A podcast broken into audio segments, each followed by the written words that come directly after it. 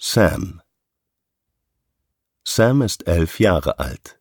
Er lebt mit seiner alleinerziehenden Mutter und seinen beiden Geschwistern zusammen. Seine Schwester ist acht Jahre, sein Bruder sechs Jahre alt. Die Mutter arbeitet als Krankenschwester im Schichtdienst.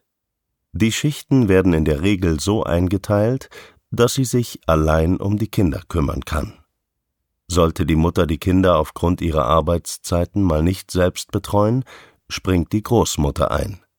An manchen Arbeitswochenenden sind die Kinder zum Besuchskontakt beim Vater. Die Eltern leben getrennt, seit Sam sechs Jahre alt ist. Wenn Sams Mutter über ihn spricht, dann fallen Begriffe wie liebevoll, herzlich, hilfsbereit, ideenreich, gerechtigkeitsliebend, still, aber dennoch aufgeschlossen. Besonders liebt sie seine Besonderheiten, jene, die es ihm ermöglichen, aus jedem Stein einen besonderen Diamanten zu machen. Was für ein wunderbarer Junge, nicht wahr? Aber das erste Mal, dass Sams Mutter dachte, irgendwas ist anders bei meinem Sohn, war schon im frühen Kindesalter. Es waren seine regelmäßigen und heftigen Wutausbrüche, die sie nicht recht einsortieren konnte. So suchten die Eltern eine Beratungsstelle auf, als Sam zwei Jahre alt war.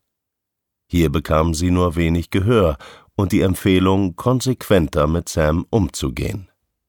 Sam war unglaublich fasziniert von der Feuerwehr.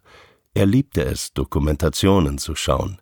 Er kannte jedes Werkzeug mit Namen, Funktionsweise und Anwendungsgebiet.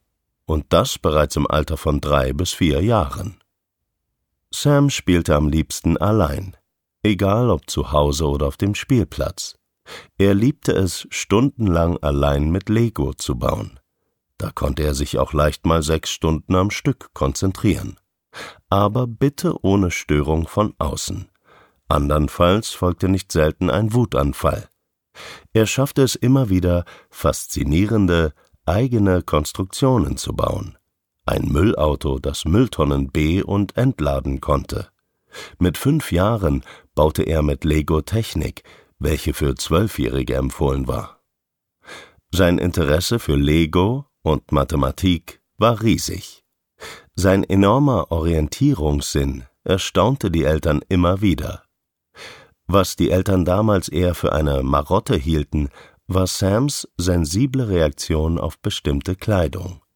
Socken durften immer nur Unifarben sein und keine eingestickten Muster oder Größenangaben haben, denn die haben schon immer gestört. Auch hatte er spezielle Vorstellungen, wie die Unterwäsche sein und sitzen sollte. Passte etwas nicht nach seinen Vorstellungen, folgten Wutausbrüche. Bei Familienfeiern wurden die Eltern häufig argwöhnisch beäugt da Sam nie mit den anderen zusammen am Tisch sitzen wollte. Er nahm sein Essen lieber unter dem Tisch ein. Die Eltern hatten mittlerweile verinnerlicht, dass es sich nicht lohnen würde, Sam zu etwas anderem überreden, überzeugen oder zwingen zu wollen. Ein Wutausbruch, der den gesamten Tag gesprengt hätte, wäre die Folge gewesen. Verständnis ernteten die Eltern dafür nicht nur den Hinweis, dass sie doch strenger sein müssten. Im Kindergarten zeigte Sam sich ebenfalls auf der einen Seite grenzüberschreitend und aggressiv. Er zeigte dieses Verhalten vor allem fremden Erzieherinnen und stärkeren und ungerechten Kindern gegenüber. Auf der anderen Seite beschützte er stets kleinere Kinder. In der U3-Gruppe war er immer gern gesehen, da er besonders liebevoll mit den Kleinen umging. Einige Erzieherinnen äußerten sich begeistert über Sam. Er konnte sich mit unglaublicher Hingabe einigen Dingen widmen. Demgegenüber standen seine Wutausbrüche.